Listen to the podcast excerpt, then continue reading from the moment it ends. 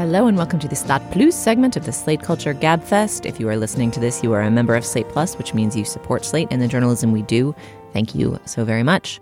Uh, we were asked, I think, for one of our recent question shows or by somebody at some point to recommend the podcasts we love, and we could not do so because there is a fundamental rift between me, Dana, and Steve. Perhaps not the only one, but the one we are uh, discussing today, um, which is that Dana and I listen to podcasts with some regularity, and Steve does not. So, in this segment, Dana and I will mention the shows that we are currently listening to, and then we will ask Steve to explain why he eschews podcasting as a form uh, and to engage him on the subject of whether he should continue in that vein. Perhaps the great efflorescence of anti Trump art will happen in podcasts, Steve, and what will you do then if you miss it? Um, Dana. I'll revoke my eschew. I once had a policy of never using the word issue in print or out loud and banning it in print basically in my own work and the work that I edited because nobody ever said it out loud. And somehow it's become a word I say aloud on this podcast a lot. Like I've decided on a pronunciation, which may or may not be correct, and I'm uh, confidently sticking to it. So I don't know. I, I no longer issue issuals. Um, Dana, what have you been listening to lately?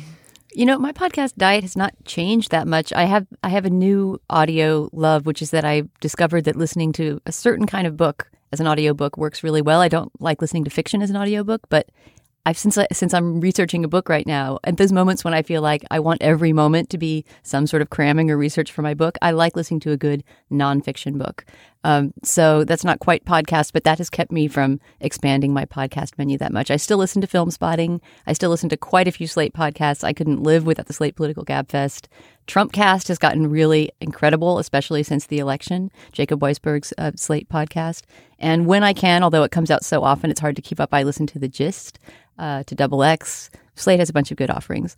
Um, I'm going to start, although I haven't yet listened to it, going to start listening to this um, podcast called The 451 that's a, essentially a Trump resistance podcast. And I think it's a bunch of, basically, it's a bunch of political commentators giving ideas about actions you can do to resist Trump, which is something that may, if only to, you know, make myself feel slightly What less is miserable each day. Significance of that number.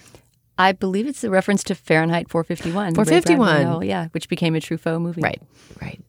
Oh, and you must remember this, of course, but that's that's uh, not in season right now. She, she hasn't come out with a new one in quite a while. But the Film History Podcast, you must remember this. Yes, absolute staple.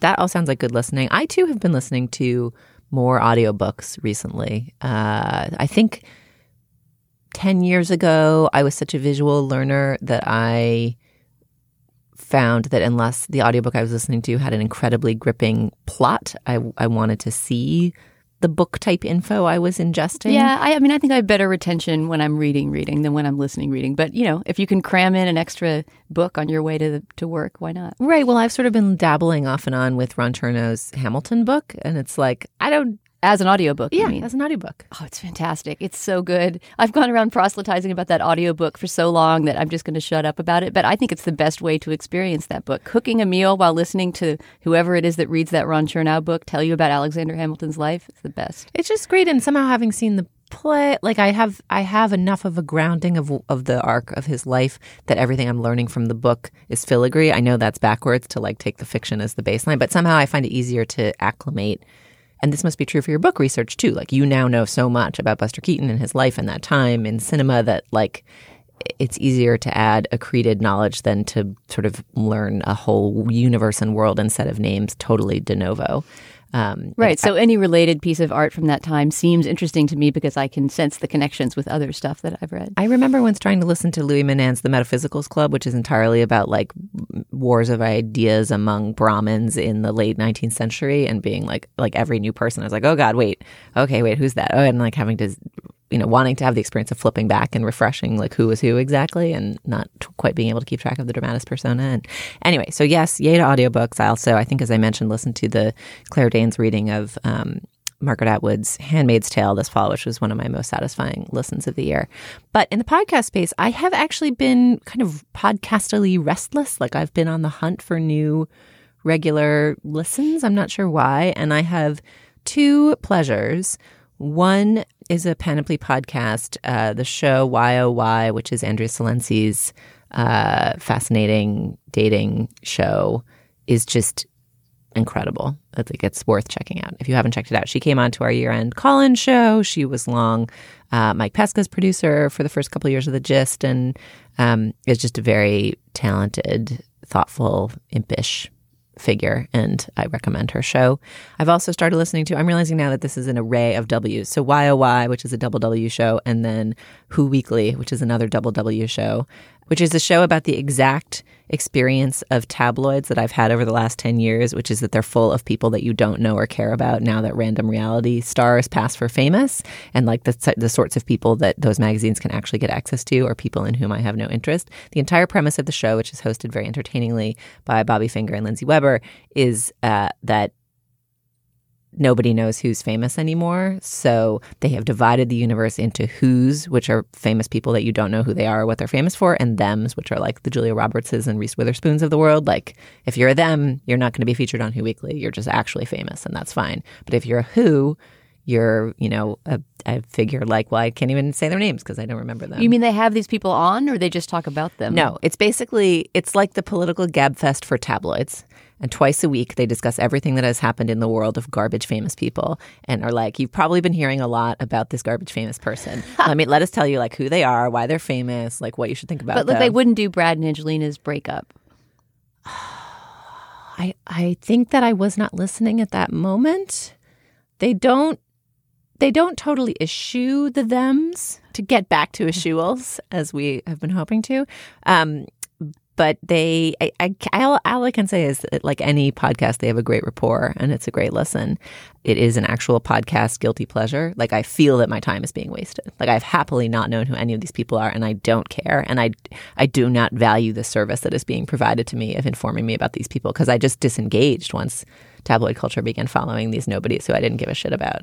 But their rapport is so delightful that I it's just a good listen. It's just a good listen. I recommend it to you, Dana. I do not recommend it to you, Steve. I cannot imagine that that is the show that is going to bring you over. Though briefly, I do have to name check my other favorite podcast, which I've also mentioned because I don't want them to be left out. Which is apart from all the Slate shows, which I love, Script Notes, which has a similar oh, thing. Script Notes, um, which is two screenwriters talking about screenwriting, and as their tagline goes, things that are of interest to screenwriters.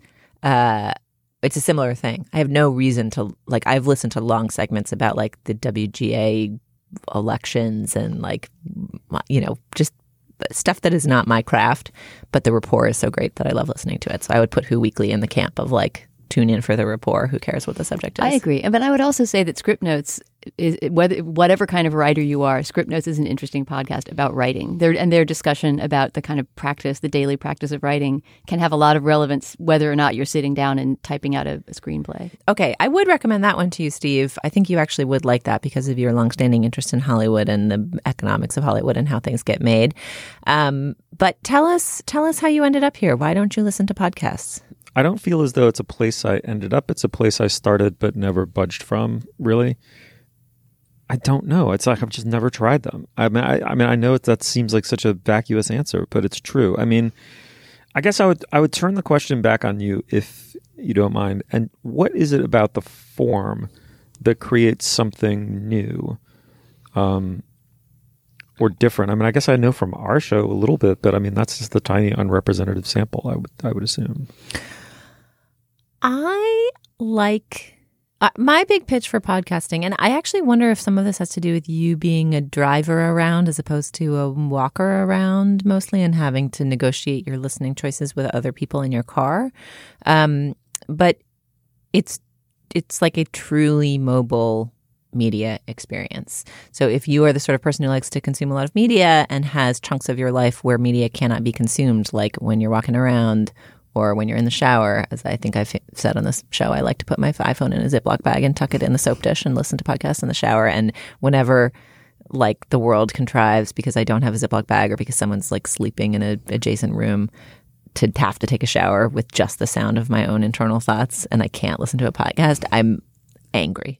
It's, you know, and people talk about mobile, you know, mobile. I don't know if people talk in your avenues of life, but in my avenues of life, people are always talking about, oh, the transition to mobile and mobile readership. And, but if you think about mobile media, whether it's video or reading, if it's something you have to watch, it's not actually mobile. Like it can't follow you around as you do chores or walk your dog or you know, people always talk about the thing you read in the line at Starbucks, but with the podcast, you can be listening to it in the line at Starbucks, and then like you can listen to it while you take your coffee down into the subway and take go wherever you're going and get up on the other end. Like it's just this non-interruptive media companionship, um, and yeah, and I wouldn't say that before I started listening to podcasts a lot, I felt those moments in time were unoccupied, but it's just nice. Like it takes the experience of my childhood of like bombing around in the back of my dad's Pontiac with like NPR on at all times and makes it slightly more customizable and carry around with youable. I think Julia nailed it. It's the difference between pedestrian and car listening habits. And um, I have no pedestrian, I mean, virtually no pedestrian life, uh, if not really no pedestrian life. But I'm sure, Steve, that we're going to get tons of feedback from listeners saying, wait, I listen to you guys' podcast and all podcasts in the car all the time. I mean, there's certainly mm-hmm. a way to, to make that technology happen. People do, and they talk about listening to podcasts together, but I, it, it's interesting. Like, I, I've thought about this in terms of my kids. Like, my kids are getting old enough now that it's becoming clear to me that they know a lot less about the world at nearly four than I did at the same age because there is no ambient media in their lives. And like we don't ever play news television. We actually don't barely play the television wa- watching our stuff while they're awake. And we never have the radio on. And I grew up in a house that was just saturated with NPR at all hours. And my ears were very informed by like this sense that you would have radio on in the background and you would dip in and out of it. And if you had to go to the other room, you'd like miss something. And now with podcasting, you think of a podcast as like a an audio experience you want to hear start to finish. And it's like annoying if someone talks over it or if you miss a bit or you have the ability to go back. So you want to go back. And so the notion that if I'm imagining myself into Steve's life, so I drive for 15 minutes unaccompanied to get to somewhere to pick up a kid. So I'm listening to the first 15 minutes of a show, but then they get in the car. Is the show going to keep playing? And then that we chit chat about wherever they were. And then we drive 20 minutes to the next thing. Like, I can imagine that seeming weird, even though that's exactly how radio was mm-hmm. experienced in my car growing up. Like, my mom listened to the beginning of Terry Gross and then she picked me up and like, either we listened to the rest of it or she kind of missed that part. And right, it was that ephemeral. that radio was life. Was ephemeral. Um, but I can see how that would just seem strange. Like I, I kind of maybe I, I don't have. I've tried to limit my New Year's resolutions this year, but maybe I should have a out loud media New Year's resolution for my children. I think they need Except exposure. the news they're going to have to hear is so horrible right now. I don't know. Like they, it's time. They're at almost four. They must. They must meet the world. Plunge them into the cold bath of reality. A little bit. Yeah, more. I mean, look, I mean, this really simple answer is that exactly that. In fact, we're an NPR saturated household. It's on ambiently right around dinner prep time up until dinner starts pretty much every night. And so no podcast there. Driving in the car, I mean, sometimes we all listen to music um, and with defaulting to the kids' music, uh, which is totally fun. They introduce us to what they like, care about. Um, I wouldn't put a I wouldn't force a podcast on them. If I put a podcast on, they're going to put their earbuds in. I've lost them, you know, and then I don't have a pedestrian life. But I mean, there's got to be something else to it as well, which is I I co-host one. We are pretty early in the space, as it were.